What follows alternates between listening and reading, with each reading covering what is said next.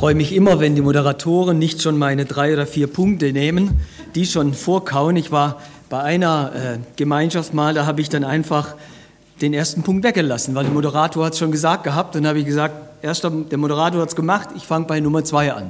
Ich danke dir, dass du so gnädig warst. Ein paar Vorbemerkungen. Vor zwei Jahren war ich in einer Gemeinde und ich habe gepredigt, habe leidenschaftlich gepredigt, das Thema hat gepasst, ich habe mich gefreut, die Leute waren toll, das Singen war schön. Als ich fertig war oder der Gottesdienst zu Ende war, dann kamen Leute und haben da eine Schlange gebildet, um mit mir zu reden. Wow, das tut ja auch gut, gell? Und dann stand ich da und dann kam der Erste und sagte, wissen Sie was, das war alles sehr gut, aber Sie haben total vergessen, dass heute Advent ist. Okay, ja, okay. Dann kam der Zweite und sagte, Sie haben nicht einmal den Advent erwähnt. Und das macht auch der dritte und der vierte und der fünfte. Ich hatte mich dann daran gewöhnt, habe mich dann nimmer gewehrt. Ich werde heute den Advent vergessen. Ist das okay? Also vielleicht bringe ich es irgendwie rein und das mit der Quadratur des Kreises nehme ich mit. Toll, toller Gedanke. Aber ich würde gern was anderes machen. Ist das okay? Und Nikolaus auch, aber der liegt ja da, glaube ich, irgendwo. Da lag der nur bei mir. Der lag bei einigen. Ah, super. Also die, die es haben, ja, super. Auch da danke ich sehr herzlich. Also da, es wird heute nicht um Advent gehen, aber ich habe ihn jetzt schon erwähnt. Es wird nicht um den Nikolaus gehen und ich habe auch den erwähnt. Das mal so ein paar Dinge. Und die dritte Vorbemerkung ist folgende. Ich würde gerne heute eine Regel, die ich normalerweise habe, äh, durchstreichen. Nämlich, ich würde heute gerne von der Sie-Form in die Du-Form wechseln. Und ich weiß, für viele ist das kein Problem. Ich mache das aber nur nicht so gerne, weil man kennt ja nicht jeden und jeder muss nicht einen kennen. Und deswegen in der Regel predige ich auch in der Sie-Form, außer es ist was, was sehr persönlich sein soll auch und was die auch ganz besonders ansprechen soll, die als Christen voll drin stehen, auch im Alltag und im Leben mit Christus und versuchen, das umzusetzen in ihrem Leben, dass es handgreiflich wird. Und deswegen werde ich heute in das Du wechseln und das Ganze sehr persönlich versuchen zu gestalten. Es ist ein Thema, das mich äh, bewegt hat, nachdem ich gebeten wurde von Studenten an der Hochschule in Liebenzell, eine Andacht zu halten. Und dann wurde mir auch das Thema vorgegeben. Und dann sollte ich zu dem Thema was sagen. Und dann wurde mir auch der Predigtext vorgegeben. Und es wurde mir ein recht langer Predigtext gegeben, nämlich Jona 1 und 2, also zwei Kapitel. Wer mich kennt, weiß, mit zwei Kapiteln das reicht mir so für ein Jahr Predigen.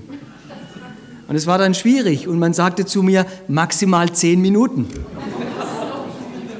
Jona 1 und 2, Andacht halten zehn Minuten. Na ja, da bin ich schon an die erste meiner Grenzen gekommen. Und ich habe so viele. Aber dann, dann ging mir plötzlich ein ganz, ganz für mich neuer, gewaltiger Gedanke auf. Und den möchte ich euch heute weitergeben. Und ich hoffe, meine Stimme macht mit. Ich bin seit zwei Tagen ein bisschen erkältet. Und ich habe es vorhin schon gesagt, ich habe heute nur vier Gottesdienste, von daher muss ich ein bisschen haushalten.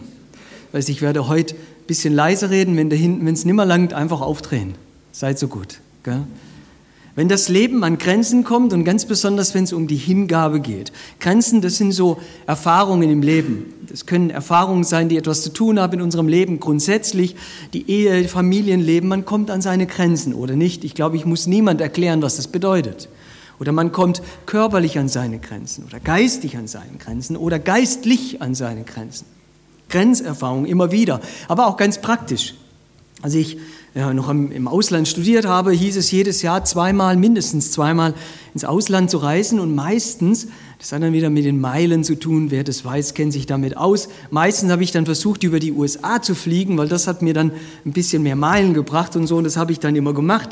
Nur das Problem war in den USA ist das sowas mit Migration, also dass man da über die Grenze kommt. Ist eigentlich kein Problem, wenn man jetzt nicht unbedingt Drogen oder sowas oder Bomben dabei hat. Aber es ist einfach so, dass es dann manchmal auch sehr viel Zeit braucht. Und wenn man dann in New York ankommt oder Houston, dann ist es sehr, sehr oft so, dass mehrere Flugzeuge auf einmal landen. Und das war für mich immer so eine Grenzerfahrung. Ich wusste, ich muss da schnell durch, denn mein Anschlussflug kommt. Deswegen habe ich auch schon im Flugzeug immer gebetet, Herr, gib doch, dass ich schnell renne, schneller als alle anderen, dass irgendjemand der Koffer runterfällt und alle drüber stolpert. Nein, nicht ganz so schlimm. Aber ich habe schon gebetet, Herr, lass mich schnell über die Grenze kommen. Es war immer so eine Grenzerfahrung und mehrmals ging es mir so wirklich, und es ist dann frustrierend, man steht da und weiß ganz genau, jetzt ist der Flug weg, der nächste. Jetzt muss man dann wieder an irgendeinen äh, Platz gehen, wo, man, wo einem geholfen wird oder auch nicht, wie es dann weitergehen soll. An dem einen Tag bin ich mal wieder geflogen und kam nach New York an die Grenze und ich habe wieder vorher gebetet, Herr, lass es doch bitte gut gehen. Und dann ging ich da an Migration und ich sah, es waren doch wieder so 300, 400 Leute vor mir. Ja, das ist so. Also ich weiß nicht, vielleicht haben es auch manche schon erlebt. Und man braucht den Stempel, dass man überhaupt weiterkommt. Und dann stand ich da, wusste nicht, was machen und plötzlich eine Grenzerfahrung, gell? plötzlich da merke ich, da tappt mir jemand auf die Schulter. Ich schaue zurück und da sehe ich neben mir einen großen Mann in Uniform, einen von der Grenze. Das Erste, was passiert, egal ob der lächelt oder nicht, das Erste, was passiert, ist einem rutscht so richtig das Herz am Hosenbein raus und man sieht es rollen auf dem Boden. Denkt, was will der? Und dann sagt er ganz einfach, ganz kurz, aber ganz klar zu mir, come with me. Komm mit mir oder kommen Sie mit mir, da gibt es ja kein Du oder Sie. Come with me. Das zweite Herz, nein, ich habe kein zweites gehabt, aber da sind die Nieren rausgekullert.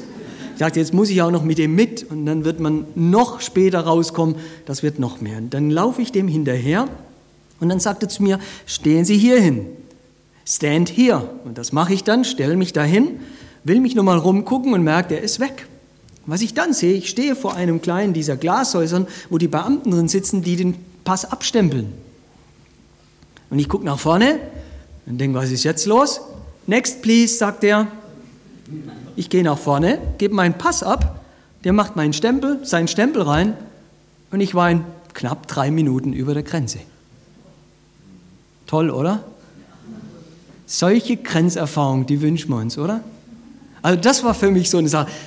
Erzähle ich auch sehr gerne. Jetzt weiß ich nicht, ich bin nicht schwärmerisch veranlagt. Ich könnte mir trotzdem vorstellen, dass es ein Engel war, der unter der Uniform seine Flügel hatte. Keine Ahnung. Keine Ahnung. Aber auf jeden Fall kam ich rüber und war sehr dankbar. Das sind so die Grenzerfahrungen, die wir uns wünschen. Grenzerfahrungen, die uns weiterbringen. Grenzerfahrungen, die uns irgendwo hinter die Grenze bringen, weil da etwas ist, was es zu sehen gibt, was es lohnt, auch erlebt zu haben. Aber manchmal ist das mit den Grenzerfahrungen eben nicht ganz so einfach. Die mich kennen, wissen das. Von zehn Jahren Arbeit in Ecuador, sieben Jahre krank, das war eine Grenzerfahrung. Die war da, wo ich sie erlebt habe, nicht schön. Das ist dann nicht was, was man sich wünscht. Und wenn man noch so geistlich denkt, der Herr wird schon gut meinen damit, ja, aber wenn ich da drin stehe, dann will ich das nicht. Hebräerbrief Kapitel 12 geht es um die, um die Erziehung Gottes in unserem Leben. Das sind auch so Grenzerfahrungen. Wenn dieser gute Gott, der liebevolle Gott in unser Leben hineingreift und es tut weh, dann tut es einfach mal weh, oder? Grenzerfahrung im Leben. Und es gibt kein geistliches Leben, das wachsen kann ohne Grenzerfahrung. Das, davon bin ich zutiefst überzeugt. Menschen, die Grenzerfahrungen haben, auch in ihrem geistlichen Leben, sind Menschen, die geistlich wachsen, vorankommen, die auch dann um die Grenzenlosigkeit Gottes sehen. Deswegen, bevor ich das mit Jona 1 und 2 nochmal angehe, generell mal was zur Geschichte von Jona. Das war ja schon so eine Sache, oder? Eine Geschichte, die nicht ganz einfach ist auch zu verstehen. Er bekommt einen Auftrag, er wehrt sich dagegen, dann muss er durch den Sturm und nachher im Bauch des Fisches und nachher muss er doch den Auftrag tun und dann ärgert er sich wieder drum, hat Selbstmordgedanken und Gott errettet ihn auch da. Das ist schon so eine Geschichte, die ist nicht einfach. Nur, wenn man zweimal drüber schaut auf diese Geschichte, merkt man noch eine Sache, die nicht schlecht ist, wenn man die weiß, nämlich folgende. Diese Geschichte ist eine Geschichte der Grenzerfahrung der Menschen, aber gleichzeitig, parallel dazu, durch die ganze Geschichte, durch alle Kapitel der Jona-Geschichte, erleben wir auch die Grenzenlosigkeit Gottes. Und das darf uns, wenn wir Jona lesen, nie aus den Augen gehen. Die Grenzenlosigkeit Gottes als, und das ist das Erste, was uns diese Geschichte zeigt, die Jona-Geschichte, als der Herr über alle Orte. Es gibt keinen Platz auf dieser Welt, keinen Platz, Weder in einer Stadt, wo ganz viel Böses geschieht, noch in einem Schiff, das am, zum äh, Untergehen neigt, noch auch nicht mal im Bauch eines Fisches, wo Gott nicht wäre und er grenzenlos darüber Herr ist. Das ist gut zu wissen, oder? Also in, unserer, in unseren Grenzen zu wissen, dass er der Gott ist, der grenzenlos Herr über alle Plätze und Orte dieser Welt ist, das ist gut. Das tut gut. Und das dürfen wir uns sagen lassen. Das Zweite, was diese Geschichte auch zeigt, ist, dass die Grenzenlosigkeit Gottes noch weit über allen Grenzen der Natur, der Schöpfung geht. Dann nimmt so einen Fisch, der groß genug ist, den Jona zu äh, verschlucken. Also bei mir wahrscheinlich auch kein Problem, bei dir hätte er größere Probleme. Jetzt muss ich doch ein paar Dinge noch sagen. Aber er ist Herr über die Natur. Er ist grenzenlos Herr über die Natur. Und das sage ich auch in Klammer im Hinblick auf die vielen, darf ich das mal so sagen, auch Theologen und andere Logen, die denken, dass diese Natur das ist, was über unserem Leben herrscht. Nein, es ist nicht die Natur, die über unserem Leben herrscht, sondern der Schöpfer der guten Schöpfung, der grenzenlos über diese Natur herrscht. Und deswegen ist ein Sturm für ihn kein Problem, ein Fisch auch nicht und auch nicht ein Fisch, der spucken kann. Jona 1 bis 3. Das Dritte, die Grenzenlosigkeit Gottes zeigt sich nicht nur darin, dass er Herr über alle Orte und Herr über der Natur ist, sondern die Grenzenlosigkeit Gottes zeigt sich auch in seinem tiefen Erbarmen. Da ist eine Stadt, das sind Menschen, von denen sogar wir vielleicht, okay, gesellschaftlich sind wir heute ein bisschen anders geprägt, aber von dem wir, wenn man uns ganz tief im Herzen fragen würde, auch sagen würde, Herr, schick Feuer vom Himmel und mach sie fertig, mach sie platt. Jonas sagt, da gehe ich nicht hin. Die sind so böse, die sind so schlimm und die haben ihre Strafe verdient. Und was zeigt uns Jona? Dieses Buch aus der Bibel, das Erbarmen Gottes ist grenzenlos. Auch das ist gut zu wissen, oder nicht? Das Erbarmen Gottes ist grenzenlos, das heißt, auch die, die ganz, ganz daneben liegen, auch die, die ganz weit weg sind von Gott und seinem Willen, selbst von seiner Gnade und seinem Erbarmen, finden in diesem Gott Erbarmen, Gnade, Liebe und einen Neuanfang. Wie gut, das zu wissen. Und darf ich noch was dazu fügen? Grenzenlosigkeit Gottes. Und ihr merkt schon, an sich wäre das ja schon Thema genug. Die Grenzenlosigkeit Gottes. Er ist auch grenzenlos in seiner Erziehung. Auch das zeigt diese Geschichte. Die Grenzenlosigkeit Gottes in seiner Erziehung. Und wir fragen uns vielleicht, musste Jona durch das hindurchgehen? Wenn wir am Schluss lesen, dann merken wir, ja. Das war wichtig für ihn. Und Gott, der ist sehr kreativ in seiner Erziehung. Ein Sturm, ein Schiff, das fast untergeht, ein Fisch, Bauch des Fisches rausspucken und dann noch diese Rizinuspflanze, die nachher kommt. Gell? Ich hab, war versucht heute Jona ganz zu lesen, vier Kapitel, aber das ist die Hausaufgabe für euch heute Mittag. Das ist doch ein bisschen viel. Die Grenzenlosigkeit Gottes in seiner Erziehung, das ist schon was. Und übrigens, jetzt für die Theologen, die gern Bibel lesen, im Zusammenhang, es gibt nochmal einen Punkt der Grenzenlosigkeit, nämlich die Grenzenlosigkeit Gottes in seiner Heilsgeschichte. Interessant ist, dass dann diese Geschichte von Jona genommen wird, um zu zeigen, wie Jesus Christus drei Tage tot in den Tiefen des Todes sein musste, bevor er auferweckt wurde. Also eine geniale Geschichte, eine Geschichte, auf der man eigentlich, bevor man über sich selbst nachdenkt, über Gott nachdenken muss, über die Grenzenlosigkeit Gottes. Das ist der Gott, das ist der Herr, mit dem wir es als Gläubige zu tun haben. Und wenn das nicht klar ist, wenn die Grenzenlosigkeit Gottes in unserem Denken Macken bekommt, Grenzen bekommt, dann wird es ganz schwer, mit und für ihn zu leben. Das ist mir ein ganz wichtiger Gedanke. Wenn die Grenzenlosigkeit Gottes in unserem Leben eine Macke bekommt, also wenn wir ihm eine Grenze ziehen, dann wird das ganz, ganz schwer mit unserem Christsein. So, und jetzt zurück zu Jona und zu uns. Wie ist das denn mit den Grenzen bei Jona? Ich lese Jona 1, Vers 1, 2 und 3. Und das Wort des Herrn geschah zu Jona, dem Sohn des Amittai. Mache dich auf, geh nach Ninive, der großen Stadt, und verkündige gegen sie. Denn ihre Bosheit ist vor mich aufgestiegen. Aber Jona machte sich auf, um nach Tarsis zu fliehen, weg vom Angesicht des Herrn. Und er ging nach Jaffo hinab, fand ein Schiff, das nach Tarsis fuhr, gab den Fahrpreis dafür und stieg hinein, um mit ihnen nach Tarsis zu fahren, weg vom Angesicht des Herrn. Dieses, dieser kleine Schluss in diesem Vers ist das, was diese Geschichte eigentlich ausmacht. Diese Geschichte macht aus, dass Jona, dieser Prophet Jona, das war nicht irgendjemand, das war nicht irgendein Gläubiger, schon gar nicht ein Kleingläubiger, das war ein Prophet des Herrn, dass Jona, der Prophet des Herrn, vom Angesicht Gottes flieht. Er will die Begegnung mit Gott nicht haben. Warum? Und deswegen das Thema. Weil er an die Grenzen seiner Hingabe gekommen ist weil er, und da bin ich mir sicher, hoch und heilig irgendwann mal als Prophet geschworen hat vor Gott. Und Altes Testament, da war das noch okay mit dem Schwören, nur für die, die da hinterfragen. Ja, ja, er hat geschworen, er würde für diesen Gott sprechen, egal was kommt, egal wohin. Er würde für ihn einstehen. Und dann, und dann kommt er plötzlich an die Grenzen. Nein, das will ich nicht tun. Ich habe heute ganz, ganz bewusst geschaut, was wir heute gesungen haben. Ich bin manchmal so ein bisschen überrascht, wie viel wir Gott beim Singen versprechen. Ich sage es ganz offen, manchmal erschrickt es mich sogar.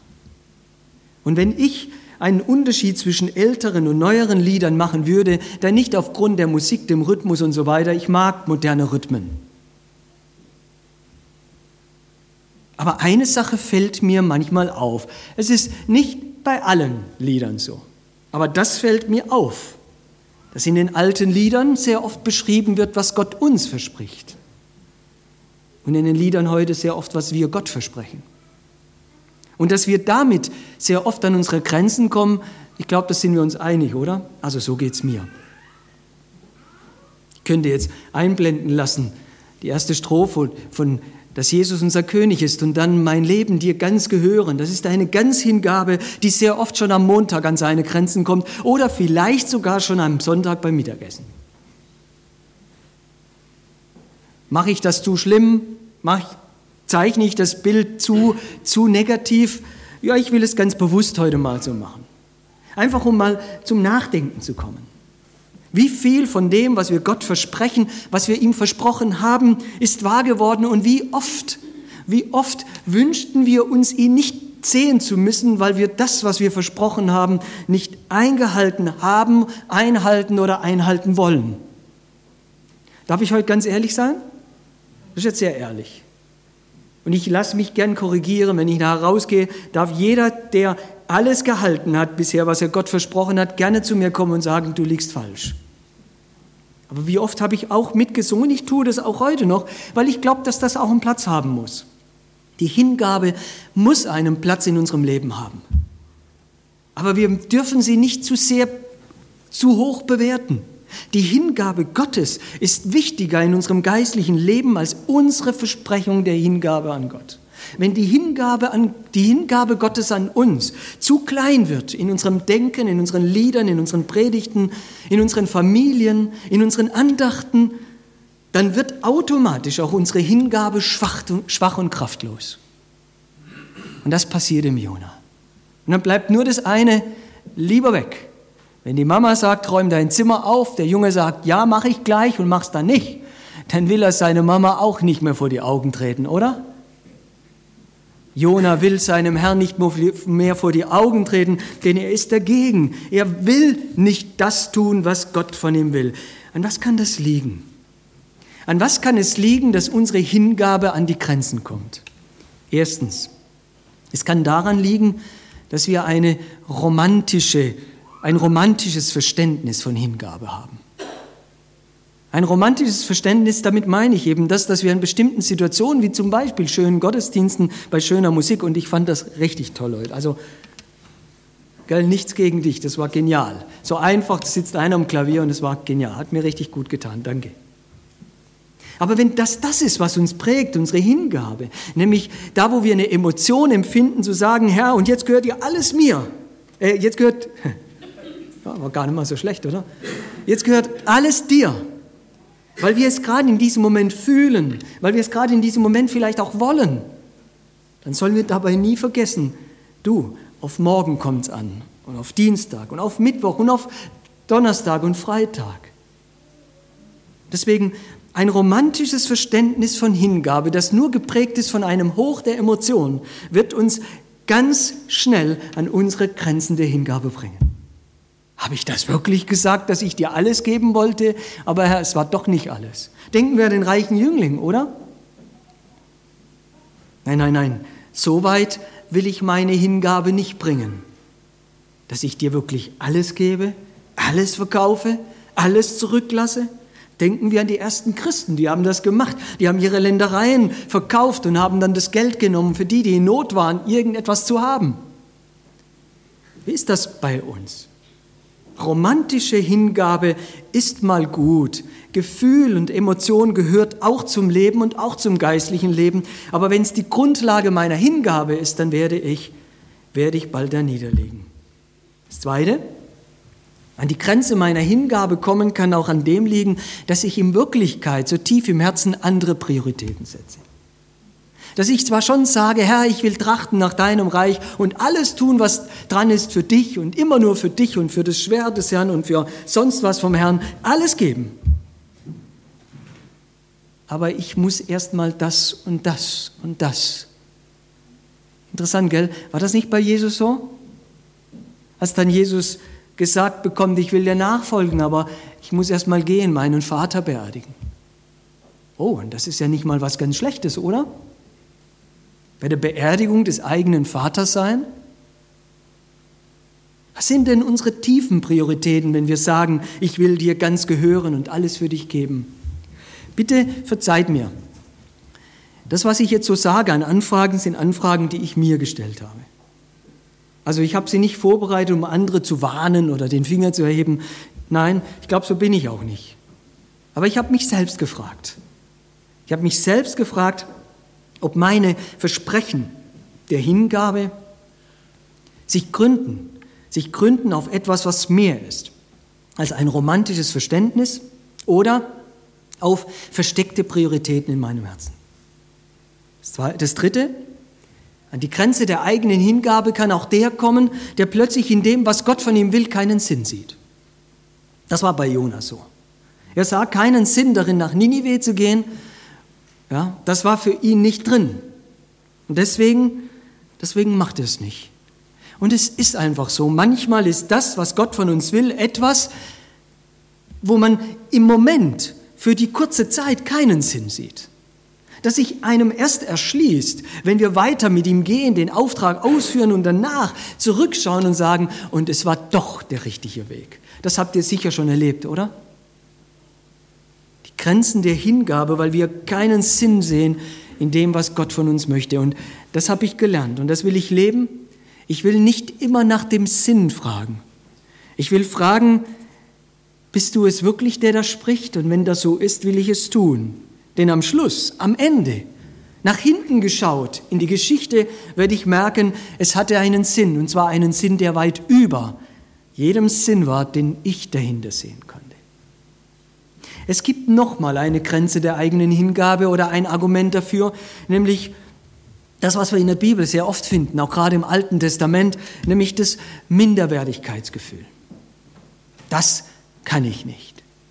Ich will für dich da sein, ich will die Welt für dich gewinnen, aber ich kann nicht reden. Das kennen wir aus der Bibel, oder? Oder ich bin zu jung. Ich habe ich hab diese Gabe nicht und diese Fähigkeit nicht. Alles möchte ich dir geben, nur verlang das nicht, weil das kann ich nicht. Ich bin zu wenig, ich bin zu gering, ich bin zu klein. Ich bin zu klein. Ja, ein Minderwertigkeitsgefühl kann auch etwas sein, was uns an die Grenzen der eigenen Hingabe bringt. Nur, lass mich das hier schon mal in Klammer sagen. Gerade dann, Gerade dann, wenn meine Minderwertigkeit in der Hand Gottes zum Zuge kommt, wird sie zur größten Kraft, die es in der Geschichte gibt. Gerade dann.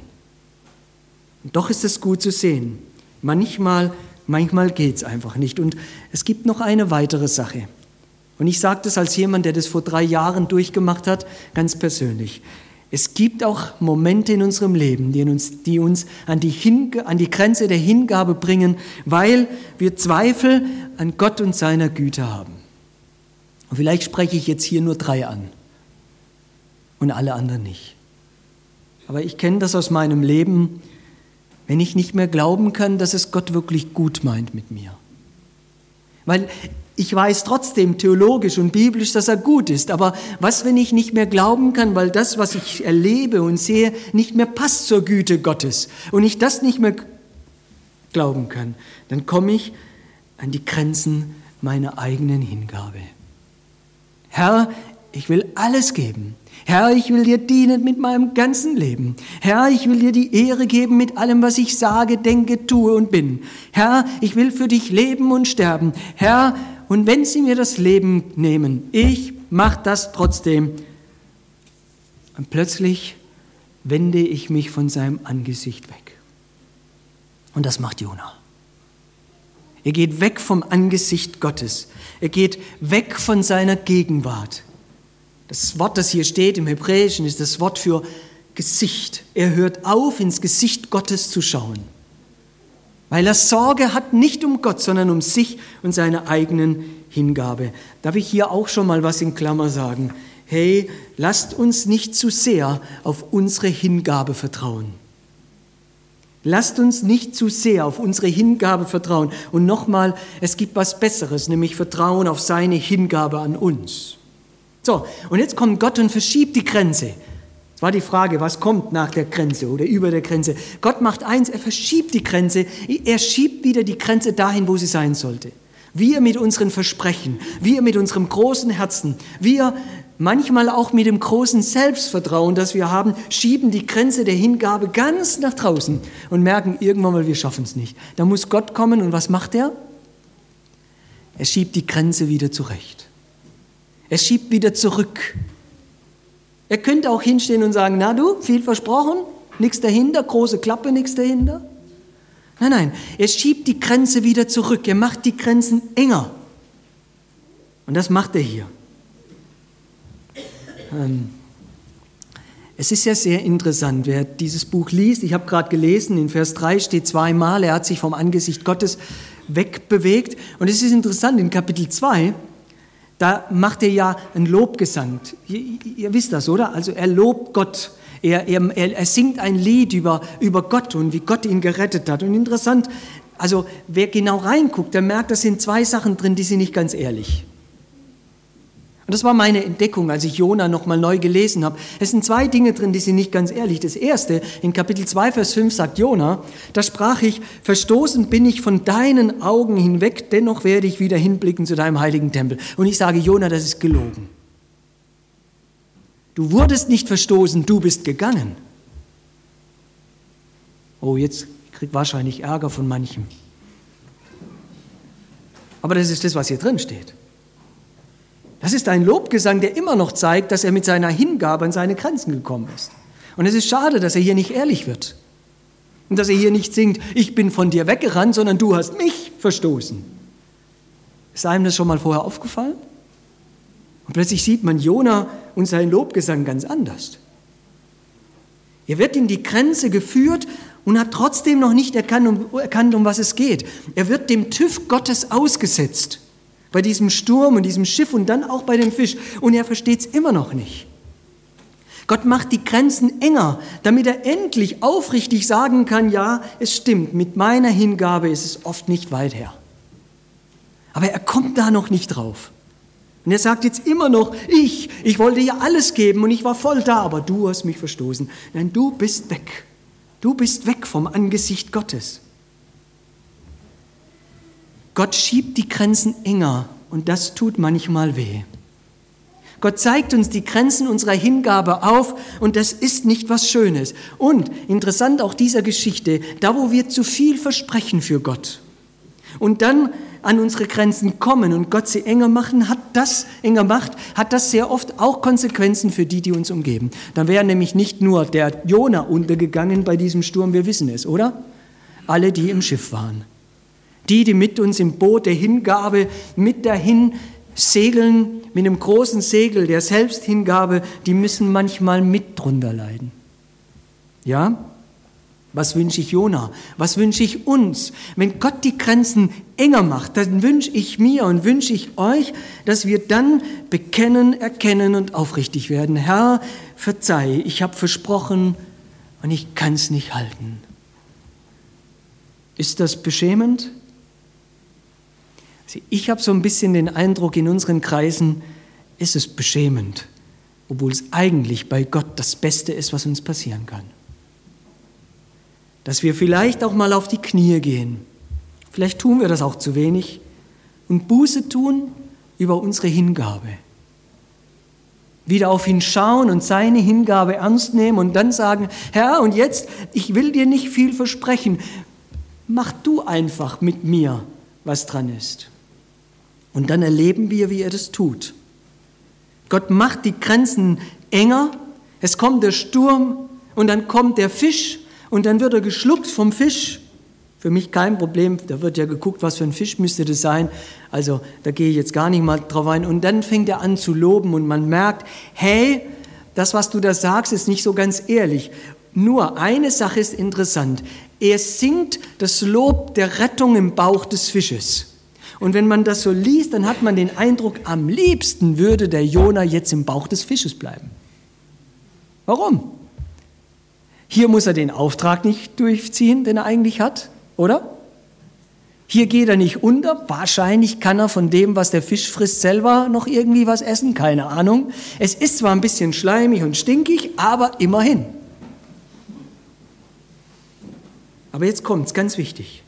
Wenn wir an unsere Grenzen der Hingabe kommen und Gott die engen Grenzen macht, dann nie, damit wir im Bauch des Fisches bleiben. Wenn wir in die Grenzen der Hingabe kommen, dann macht Gott die Grenzen unseres Lebens enger, damit wir merken, dass seine Hingabe wichtiger ist wie unsere. Aber dann lässt er uns wieder an den Strand spucken, wo das Leben unter dem Auftrag Gottes weitergeht. Jona ist eigentlich eine Grenzgeschichte.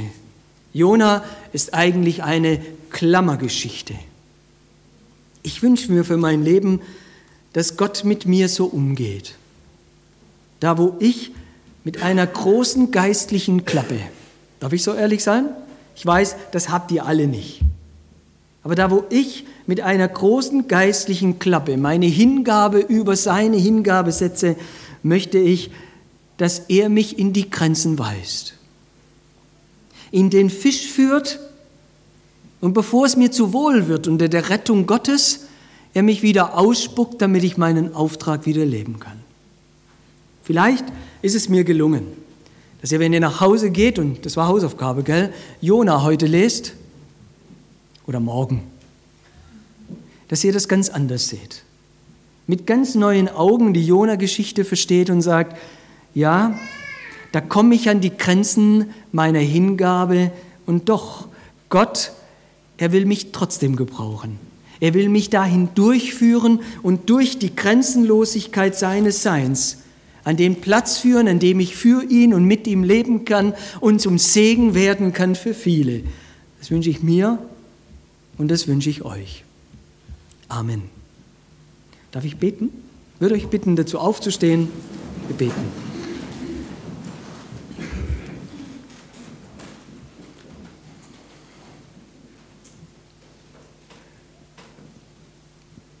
Herr, deine Verheißungen sind großartig.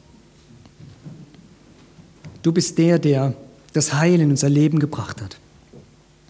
Du bist der, der all das hineingelegt hat, was wir brauchen, um mit dir zu leben und mit dir zu sterben, um ans Ziel zu kommen. Und dafür danke ich dir. Herr, lehre mich, lehre uns, aus deinen Versprechen zu leben. Herr, und weise du uns die Grenzen auf, wenn wir dir zu viel versprechen, was wir ja gar nicht halten können. Herr, mach unseren Lobpreis echt. Mach unsere, unser Bekenntnis gehaltvoll. Korrigiere uns aber, Herr, bitte. Lass zu, dass wir dann wieder den Weg gehen können, indem wir dir gehorchen und dahin gehen, wo du uns haben willst, um das zu tun, was dein Wille ist. Hilf du uns dazu, stärke uns dazu, erfülle uns dazu durch deinen guten Geist in deinem Namen. Amen.